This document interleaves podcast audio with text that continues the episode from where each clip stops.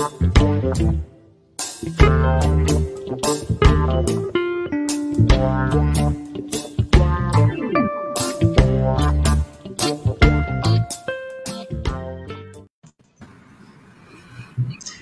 dia, Douglas, seja bem-vindo. Vou me arriscar a falar Douglas Predo, acho que eu não errei. o nome meio trava-língua, Douglas Matheus, ficou mais fácil aqui para a gente conversar. Já que temos aqui dois Douglas na tela, seja bem-vindo. Muito obrigada por aceitar nosso convite. Ah, obrigado, bom dia, Tânia, Sandro, Douglas, Taigo. Eu que agradeço o convite. Espero poder ajudar aqui, trazer alguma coisa interessante.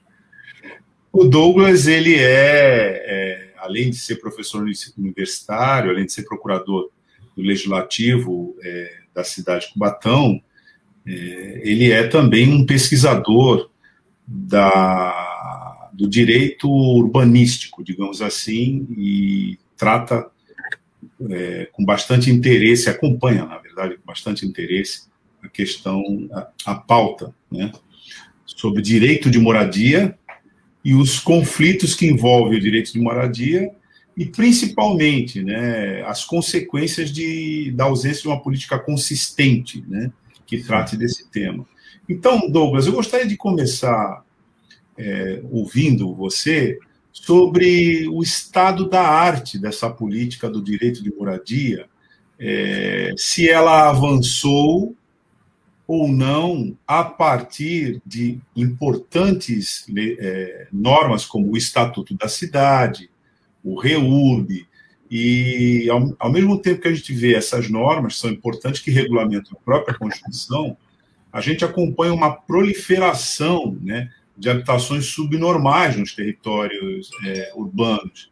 Portanto, subnormais porque, além das próprias condições do imóvel propriamente dito, né, é, ser precá é, serem precárias, você não tem essa área coberta com serviços fundamentais, saneamento básico, e, enfim, esgotamento, essas coisas. Então, queria te ouvir um pouco sobre qual é a impressão que você tem disso, é, principalmente que você pesquisou tanto é, aqui na nossa região. Bom, é, essa questão é bem interessante. Na realidade, a gente pode é, tratar como um avanço e, retrocessos ou uma marcha contra marcha. Então, o, o Estatuto da Cidade ele na realidade surge na Constituinte, que ele seria o, o capítulo do, da, da política urbana, que acabou sendo, ficou de fora, aí depois continuou-se uma articulação que existia à época, assim como o ECA, várias legislações que vão surgir. Depois de 20 anos de, de, de período de exceção, onde a sociedade civil acaba se organizando como a própria defesa, a questão urbanística também foi nesse sentido a, a, partir do momento que não conseguiram constar na Constituição, continuou-se essa articulação e saiu o Estatuto da Cidade. Que aí o, o, Estatuto da Metrópole acabou sendo vetado do Estatuto da Cidade, na época da publicação. Então, continuou-se uma articulação e depois vem o Estatuto da Metrópole. Essa movimentação é, foi bastante é, positiva, porque ela trouxe o ferramental para você trabalhar, né, no caso específico da nossa região, para que os municípios pudessem está implementando políticas habitacionais. Aí, a partir de do, acho que 2016, 2017, a gente começa um, um, alterações e aí entra um, um contrafluxo sobre essa ótica nacional. Mas, é, como você disse, a gente, apesar de ter o ferramental, continuou aumentando a habitação subnormal, as invasões e tal porque basicamente não há políticas, isso é, é fato, assim, é facilmente constatável, né? Apesar de a gente ter um ferramental, é, nível nacional, você não, não tem uma, desde 1500, você não tem uma política habitacional, isso é fato, né? É, no Brasil, essa questão ainda é tratada como um mérito, você conseguiu a sua casa, que legal, é um seu esforço, e ninguém consegue enxergar o direito à moradia como um direito humano fundamental, como é é, reconhecido na nossa Constituição e em tratados internacionais que o Brasil é signatário. Então, é um direito que fica meio assim esquecido, ficou num canto e tal. E não é, assim, da nossa cultura você ter políticas. Então, é, sendo mais assertivo aqui na nossa região, acho que na semana passada, dia 3 de maio, acho, saiu uma matéria no, jornal local tratando a questão do déficit. Então, a região da Baixada Santista, tirando a capital, é a região de maior déficit habitacional. O, e aí traz ali os problemas da nossa região, que não são poucos. O município de Santos, que é um, um, a, o município mais desenvolvido, seria o polo, em, em várias é, é, instituições ele é tido como município polo, ele é, apresenta dados de 2010. Então, é, não precisa ser um grande especialista para você saber se no, que no momento recessivo, isso é até intuitivo, né? Nos últimos 10 anos, é, aumentou e muito a quantidade de pessoas em, é, é, na linha de pobreza ou sem condição de terem uma moradia. Se você voltar no período da pandemia, para cá, isso aumentou, é visível né, a quantidade de pessoas na rua que você vê aumentar a população no, no, nas marquises onde há marquises. Então, como é que você pretende trabalhar né, é, com dados de 2010? É, por exemplo, o município de Santos não tem uma secretaria de habitação. O, o, o, o conselho de habitação não se, não se reúne há algum tempo, a informação que eu tenho. É, o fundo de habitação, existe um fundo em Santos que deveria financiar a habitação popular e não tem transparência. É, quando havia reunião do, do, do, do conselho, é, não ficava muito claro o que está acontecendo com esse fundo. Então, assim, essas questões não é uma política, né? Efetivamente, é, a gente é muito criticado quando fala isso, mas não tem um, uma política, ou pelo menos uma política clara, né, de habitação na nossa região. É, se a gente for falar, tudo bem, né? Os municípios, cada um desenvolve a sua, então alguns municípios atuam é, um pouco mais, um pouco menos. É, São Vicente, apesar de ter um déficit bastante grande, as coisas ainda a, a, acontecem de alguma forma, né? Aqui a Coab é, trabalha de forma bastante tímida, né? O, o orçamento é bastante reduzido. Eu acho que podia acontecer muito mais coisas. O Estado de São Paulo como um todo, ele adotou uma, uma política que eu acho assim muito tímida também né? Porque acho que assim, a política habitacional, necessariamente, ela não. O, o, o, com certeza, necessariamente não, né? Ela não pode se resumir à construção de unidades habitacionais. Unidades habitacionais são necessárias, mas é, é, a questão habitacional é muito mais complexa. Então, tem situações que você, abrindo, por exemplo, uma linha de crédito é, subsidiado, você consegue atender uma faixa da população que não precisa é, adquirir uma unidade, né?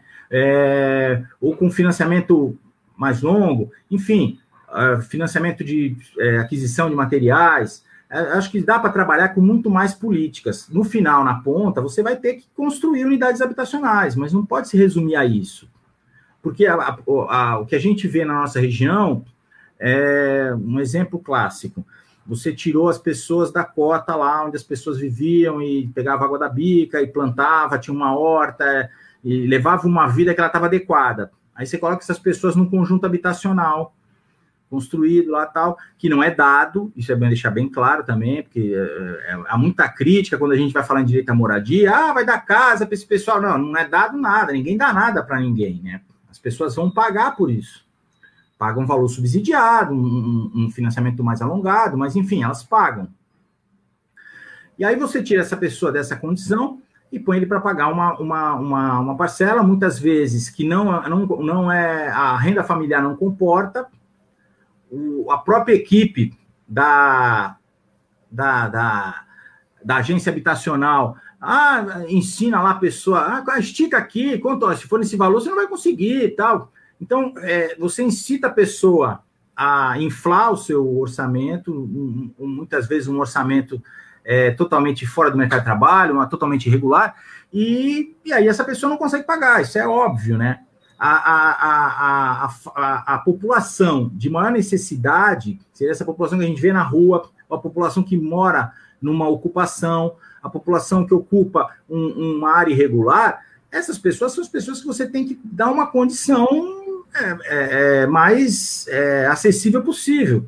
Muitas vezes são pessoas que não estão inseridas no mercado regular de trabalho, né? Totalmente é, é, sem uma atividade é, regular, então como é que você vai esperar que essa pessoa tenha recurso para pagar uma mensalidade lá, uma parcela? Então você tem que criar políticas, desenvolver políticas que garantem esse acesso. Se isso não acontecer, nós vamos continuar vendo uma ampliação das ocupações subnormais, irregulares, é, é o que me parece.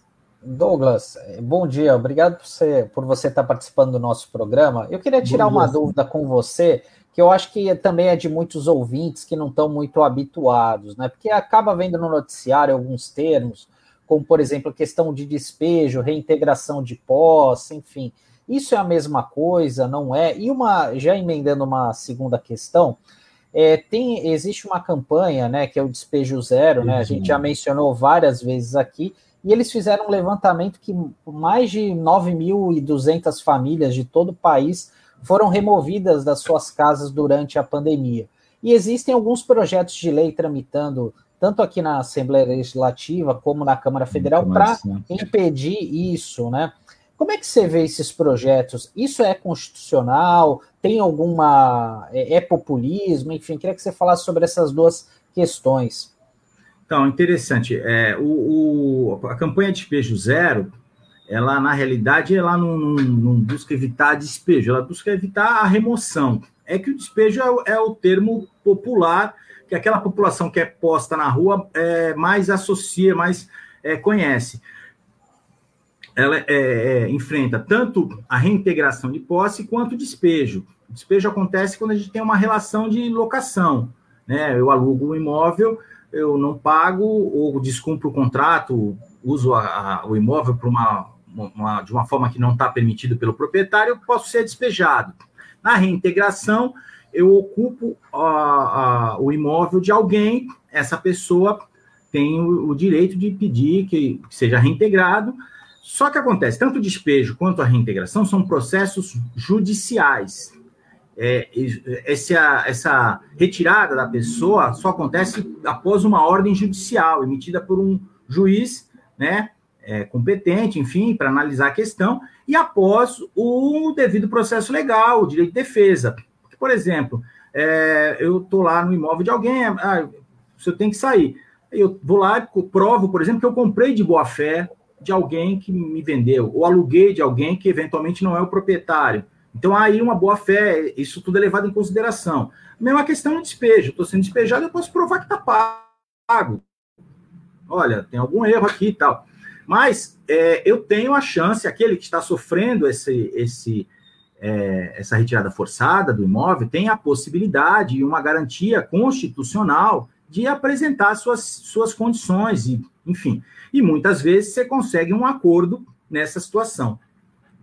Então, assim, são questões judiciais. O que tem acontecido, os tais despejos administrativos que têm surgido, é, uma, é chamado despejo, mas muitas das vezes são mais reintegrações de posse, que tem acontecido, chega o poder público num local, numa ocupação, e avisa, ó, tal dia vocês têm que desocupar até tal dia, e não há ordem judicial, isso não é analisado por um juiz, chega nesse dia, aparece a guarda municipal é, com seus cachorros, a PM vai dar suporte, é o, é o tratores, e as pessoas são retiradas.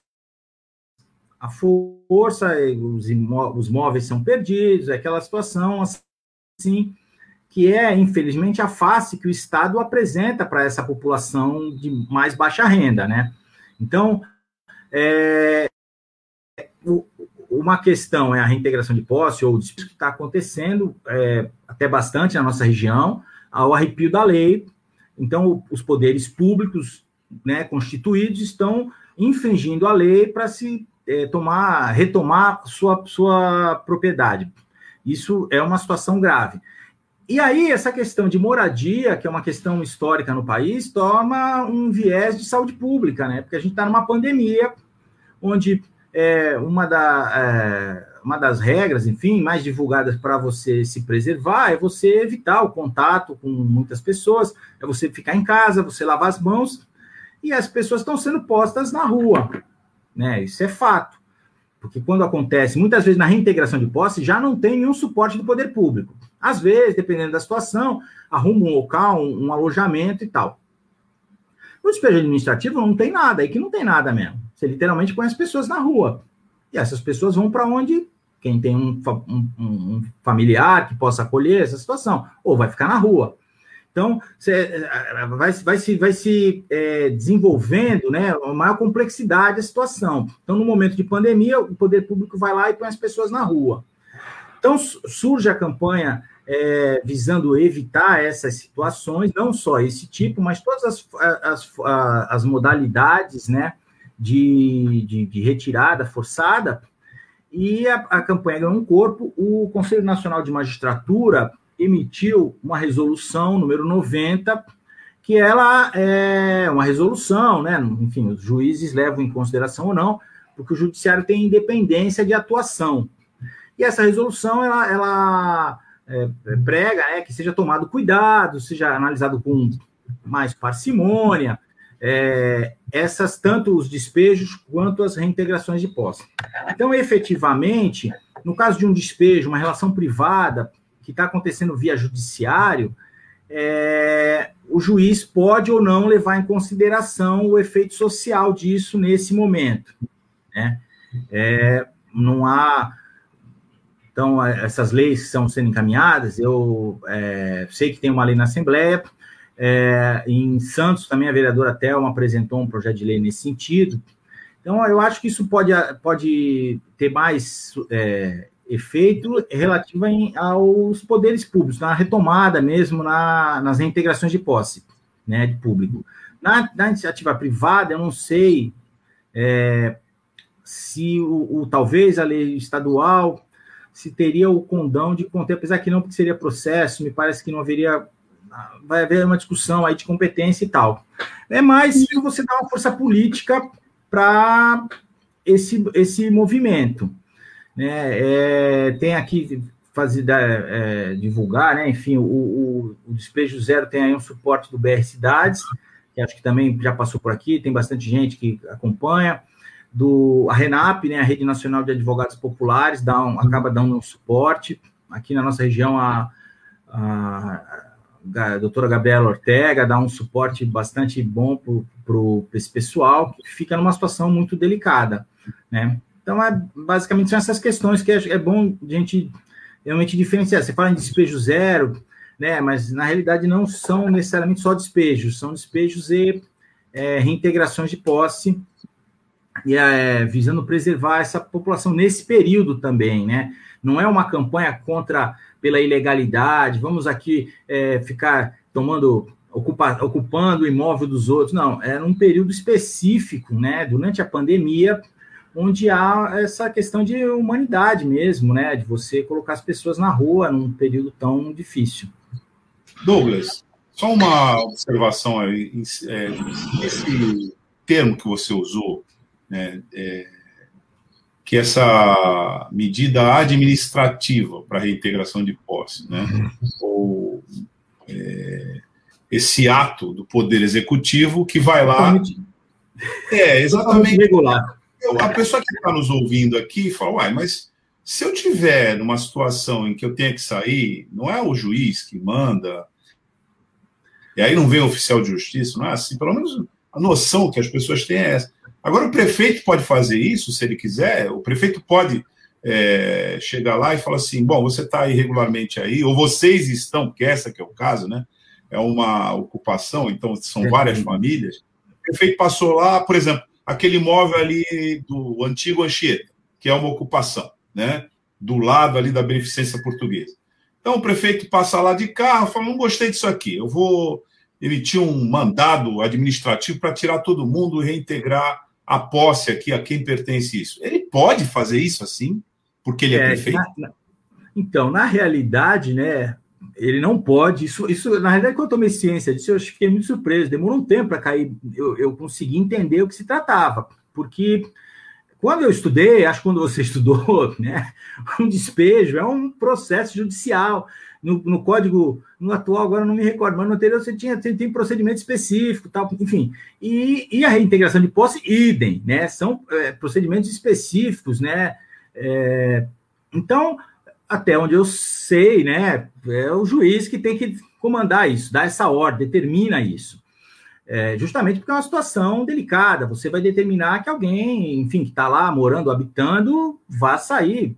Então tem que ter uma análise criteriosa de um órgão independente, autônomo, como é o judiciário na imensa maioria dos países do mundo. E é, então até cair minha ficha, na realidade não pode. Eu acho também que não é assim, né? Mas é, eles normalmente, assim, normalmente não, não posso usar esse termo, mas o que a gente tem visto, né? Olha, vai passar o viaduto aqui, então a empreiteira tem que montar o canteiro, vocês vão ter que desocupar. A coisa acaba meio que andando em paralelo com um. Sempre, ou quase sempre, tem uma empresa fazendo essa interface, né? Então, meio que você tira o poder. Então, a empresa, em vez de entrar com uma ação de reintegração de posse, olha, eu ganhei a licitação para construir, que seria a, a situação mais tranquila, ela vai lá na truculência, com suporte do poder público, e aí estão tentando seu objetivo. Você falou, a pessoa que se vê numa situação dessa é super complicado, porque isso acontece num curto espaço de tempo, não há tempo hábil de você correr para o judiciário, pedir socorro. A Defensoria Pública também tem dado suporte a esse, esse, esse pessoal, é bom lembrar. É, mas não há tempo hábil para a, a organização institucional atuar. E aí a polícia, que seria alguém que você pedia socorro, porque eu estou aqui, se não vem um oficial de justiça tira, me tirar da minha casa, eu estou sendo esbulhado. Então, vou chamar a polícia. Ó, tem alguém aqui querendo entrar, diz que eu tenho que sair. Mas a polícia está dando suporte para quem está lá. Né? A polícia militar vai junto, vai dar suporte para quem está é, perpetrando essa irregularidade, essa, essa, ilegalidade. Né? Na realidade, é, é o Estado agindo da forma mais descumprindo, né? Tudo aquilo que na Constituição deixou claro, a partir de agora o Estado tem que cumprir é, o que, é uma Constituição, são limites atuação do, de quem exerce o poder, enfim, tudo isso indo para o varrido para debaixo do tapete. É totalmente irregular. Mas é, são situações que, assim, depois que o fato está consumado, aí você vai lá, vai procurar o judiciário, vai falar o quê? Ah, eu estava lá, mas estava irregular mesmo. Então, não sei, sinceramente não sei dizer, porque ninguém levou isso à frente. O que seria isso aí? Talvez uma responsabilização do administrador público por ter perpetrado essa ilegalidade. Mas é um caso também que ainda não avançou, não sei dizer como poderia. O que, no que poderia isso ser é, terminar, né? O que poderia dar isso?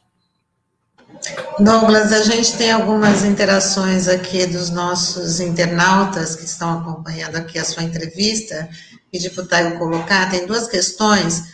O Éder Santana, ele fala, para questionamento, não havendo política habitacional efetiva ou suficiente para minorar a atual situação, uma invasão de uma área protegida deve ser extirpada de imediato ou a condição de miserabilidade deve levar a uma certa acomodação, como feito nos últimos 50 anos? Então, essa. É, aí ficam as duas questões para você responder. Tá? É, a Sandra fala: quanto mais pessoas sem moradia própria, maior o valor do aluguel. Está impraticável os valores de aluguel de moradia em Santos. Querem nos expulsar da cidade. Na verdade, não foi uma questão, foi um, um desabafo aí. Então, fica à vontade para responder, por favor.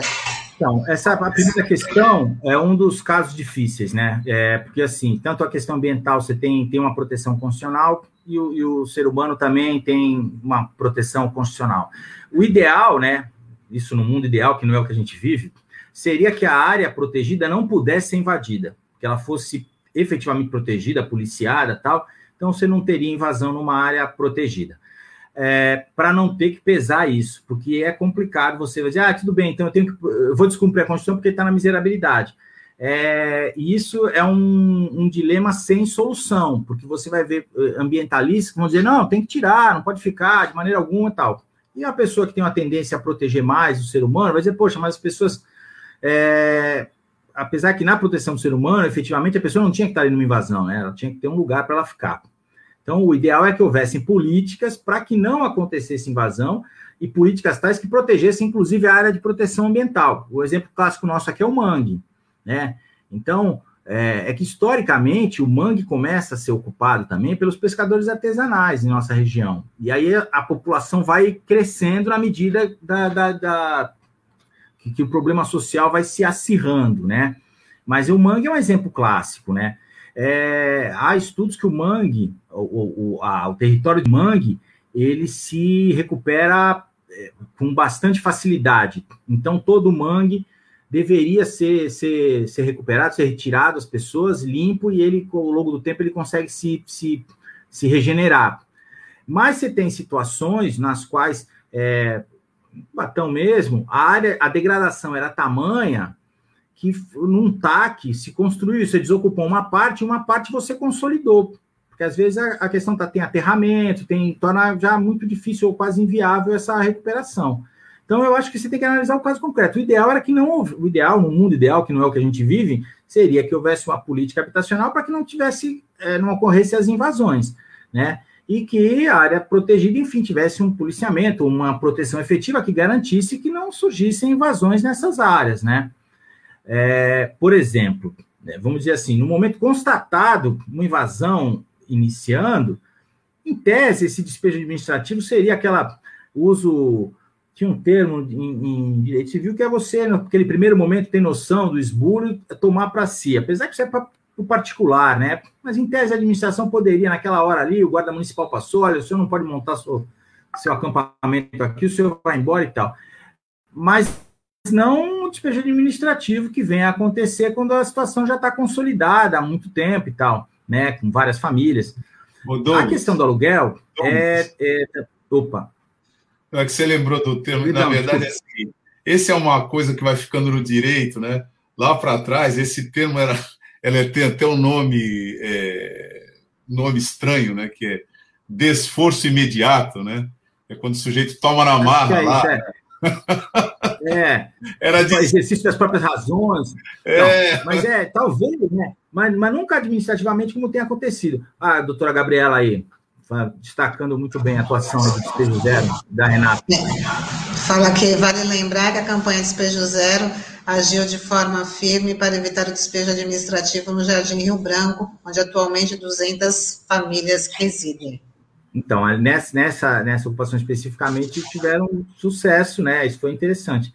Só para aquela questão do aluguel, é, que isso também é uma discussão que tem, que o, o aluguel, enfim, vai subindo muito, Santos é uma bolha imobiliária e, e é, é, é, como eu falei, existem várias políticas né, na esfera habitacional. Aluguel social é uma possibilidade, só que isso no Brasil não, não, não tem muito atrativo, né? A população tem um, não sei, sei lá, um fetiche pela propriedade. As pessoas querem comprar um imóvel, tal, quer ter segurança. Talvez também porque as legislações é, que regem a, a, relação locativa sempre trabalharam ou protegeram muito mais o proprietário. Isso também é histórico no nosso país. É, apesar de em alguns momentos, na época do no finalzinho do pedido de exceção, que houve uma, um congelamento, e aí você via o pessoal de, geralmente o idoso, que era uma característica da nossa região, para garantir a aposentadoria, o idoso tinha lá um imóvel para alugar e tal e você via eles todos com o aluguel congelado num período de inflação, isso foi, foi muito complicado, mas aí já foi um remendo, né? Já no finalzinho, para quando é, iniciou o, o, a perda do controle da inflação, foi uma emenda que uma emenda legal que acabou virando um remendo na lei, mas normalmente a legislação no nosso país, o histórico, é de proteger o proprietário. Talvez por isso também as pessoas não se sintam confortáveis em alugar e os valores atualmente de aluguel social são valores irrisórios e fora do padrão de mercado, isso é fato. Mas, mas alguns países é, do pós-guerra, os países começaram a enfrentar a questão da moradia, o direito à moradia foi é um período que ganhou bastante espaço, né, exceto no Brasil, mas é, em alguns países na Europa se trabalhou com essa questão, um aluguel social, imóveis, é, ou, ou, aluguel social, uma, uma, uma parcela em dinheiro para a pessoa pagar um aluguel, ou imóveis próprio, próprios do Estado, que o Estado alugava mediante uma taxa para as pessoas. Né? A Inglaterra usou isso durante muito tempo, até recentemente. Tem um livro que explica um pouco isso, que eu gosto sempre de citar, que é da Raquel Ronick, A Guerra dos Lugares, Inclusive, ele explica essa financiarização da moradia atual. É, salvo engano, faz um tempo que eu li, posso estar, mas eu acho que na década de 90, o Banco Mundial, em uma reunião, ele delimitou que a moradia era um, um, uma área interessante para investimento, né? E a partir daí começou a haver uma, uma é, digamos assim, um fomento né, de legislação que foi afastando os, os estados dessa atuação mais específica. Então, assim, a Europa, por uma. É, fisicamente foi muito afetada na guerra. Então, na época de reconstrução, essa questão da moradia foi trabalhada, mas, como eu disse, cada país desenvolveu uma sua, enfim, as suas políticas. Né? E esses países começaram a sair né, da questão da moradia e deixar é, numa relação privada. E hoje, né, o começo do livro, ela vai contando justamente isso. Você, esses países começam a ter problemas de também é, habitação subnormal, invasões e população, principalmente os idosos, sem condição de se é, de ter uma moradia digna, de ter lugar para ficar. É um livro bastante interessante por tratar essa questão. Os Estados Unidos, pela própria natureza deles, e, e como eles saíram da guerra como uma nação já é, hegemônica financeiramente, eles trabalhavam com financiamentos, né? Então o Estado efetivamente não entrava na questão, porque eles garantiam um financiamento longo tal. Então, naquele período do. É, como é que é? Os anos dourados, na pós-guerra, até 70, assim, você, você os filmes seriados daquela época, todo mundo morava naquela casa bonita, que tinha um jardim na frente, deixava a bicicleta lá na, na, porta, ninguém pegava tal. Se você vê um filme, por exemplo, Vinhas da Ira, que vai tratar da década de 30, você vê a população fugindo da recessão, uma família num carro, atravessando os Estados Unidos, tentando procurar emprego na Califórnia tal. Então é, é interessante que mostra alguns detalhes disso aí. Os filmes mais recentes, passados da década de 70 para cá, você já vai ver prédios é, é, com moradia popular, já mais é, sucateados, o pessoal morando mais acumulado tal. Então, até o cinema mostra um pouco, num, num, viés assim, a gente consegue enxergar essa questão habitacional, como também nos Estados Unidos também foi sofrendo uma mutação ao longo do tempo. Hoje você tem é, acampamentos, quase que quarteirões inteiros de barraca de, de camping, né, do pessoal morando na rua, em alguns lugares lá.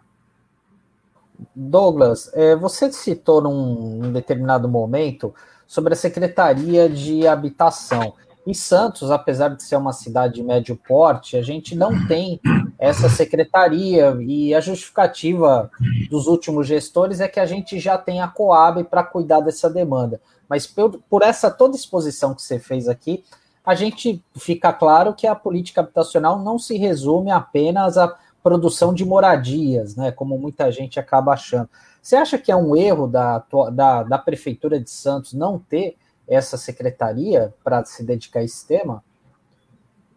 Então, eu acho, assim, é, acho que é um erro, porque você, uma coisa você tem uma companhia, né, uma, uma agência, enfim, agora a secretaria, ela traz para o Estado a elaboração, o desenvolvimento da política, né, e detém orçamento para essa política.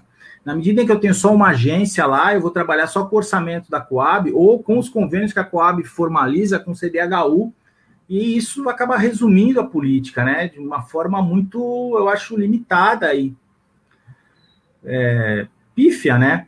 Enquanto você poderia trabalhar com né, uma situação mais ampla. A gente está vendo agora um, uma é, essa questão do orçamento, né? Então, se tivesse uma secretaria, teria um orçamento, poderia desenvolver políticas em algumas outras frentes. O governo federal, nessa negociação do orçamento, é, deu um corte aí em 90% do orçamento para habitação. Nós fizemos uma live há umas duas semanas pelo, pelo pessoal da BJD, né, Associação Brasileira dos Juristas pela Democracia, com o dito, e ele trouxe uma informação muito interessante. Né? Esse corte no orçamento não, não vai cortar nada novo, porque não se faz nada novo desde acho que 2019, nenhum contrato novo. Seriam os contratos Minha Casa Minha Vida que ainda estavam sendo construídos. Então, vai, vai, vai gerar obras abandonadas pelo país. Obras que provavelmente, dependendo do Estado, vão ser ocupadas. Então, essa ocupação, como a Gabriela citou agora aqui do Rio Branco, você vai replicar no país inteiro, porque as pessoas que estão na rua vão ocupar o prédio que está lá abandonado, claro, né? Porque a obra vai ficar abandonada. Então, essas questões que, que têm que ser discutidas no âmbito do Estado, né?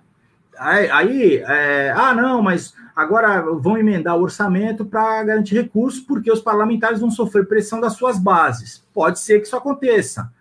Mas se não tivesse uma, uma, um ministério né, para tratar disso, aí é que não tinha o que acontecer. É a mesma situação no município.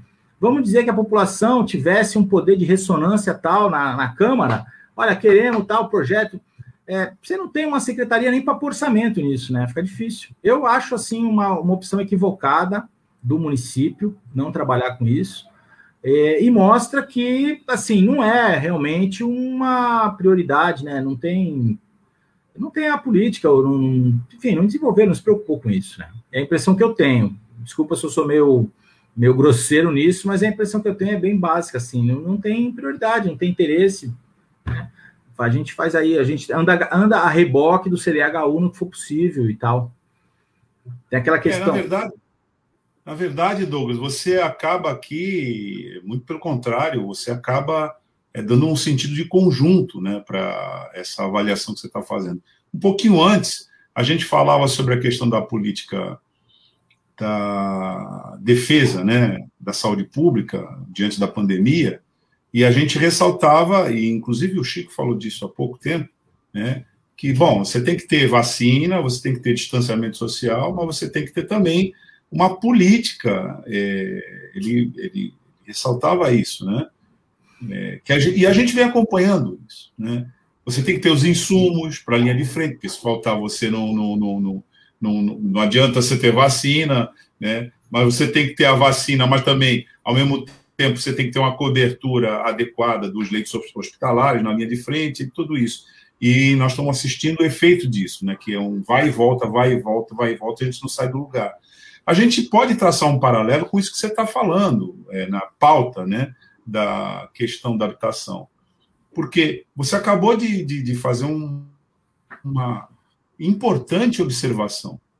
Olha, tudo bem, a emenda constitucional 95 ela proibiu o governo, é, o Estado, né, na verdade, de investir por 20 anos a preços de 2017, é bom destacar isso, né, na pauta social. Agora, o fato é que você não tem política também. Né? Tem nada. Ter financiamento ou não ter financiamento faz parte de uma política. Então, na verdade, a própria política da habitação, pelo menos o que existia é, por parte do Estado nessa direção, você citou aí Minha Casa Minha Vida, etc., enfim, e outros programas habitacionais. Aliás, Minha Casa Minha Vida estava indo pra, já para a modalidade Minha Casa Comunidade, né? Quer dizer, já. É, então. Tratava, né? Quando ele transforma Dessa... no Casa Verde e Amarela, eles já eliminaram a faixa 1, que era o que atendia as comunidades, a, o pessoal que ia construir por. por é... Esse, assim, tem muitas críticas ao Minha Casa Minha Vida, é, não é, mas acabou sendo, na hora que você faz uma leitura histórica, a única política nacional habitacional que ela trabalhava, trabalhou é, é, em parceria com os municípios e com os estados, então você conseguiu é, permear e tinha as faixas lá tal. Tinha uma faixa 1 que era voltada justamente para a comunidade, que era justamente essa população de mais baixa renda, com, com, com renda muito baixa e tal. Quando vira Casa Verde e Amarela, essa faixa já foi eliminada. Então, assim, eles incorrem no mesmo erro que se correu lá em 67, 70, quando foi criado o BNH, que ele já não foi, já foi criado e não atendia essa população que estava excluída. E ao longo do tempo, o BNH também é, acabou se deteriorando porque ele migrou, como era, era um produto de um banco, ele migrou para a faixa que podia pagar. E aí ele começou a financiar é, médio e alto padrão. Não tenho aqui critérios, não sei o que seria um alto padrão, mas na nossa região aqui, a gente tem exemplos de, de, de, de, de prédios de um padrão significativo que foram construídos no, no final da década de, de 70, 80 e for, foram financiados pelo BNH. Então, assim, ele, ele perdeu o seu, né, o seu foco e aí a crise do petróleo foi, enfim, foi extinto. E aí você ficou sem política nenhuma. Minha Casa Minha Vida começou a andar e, enfim, é, como eu falei, você tem bastante críticas, né?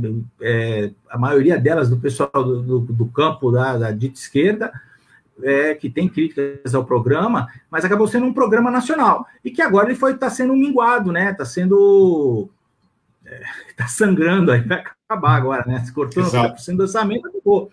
E, e, acabou com essa questão. Se não acabou que não vou fazer contrato novo ele cortou o recurso dos contratos em andamento. Então você vai deixar um campo aí de, de obras inacabadas. Que é, é, é muito importante para quem nos ouve aqui, né? Isso que o Douglas está falando, que ele acabou de é, ressaltar, né?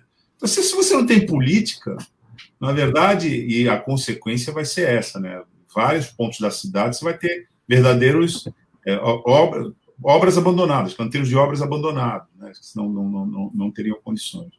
Douglas, é, a questão vai por muitas vias, né? Atinge a gente por muitas vezes.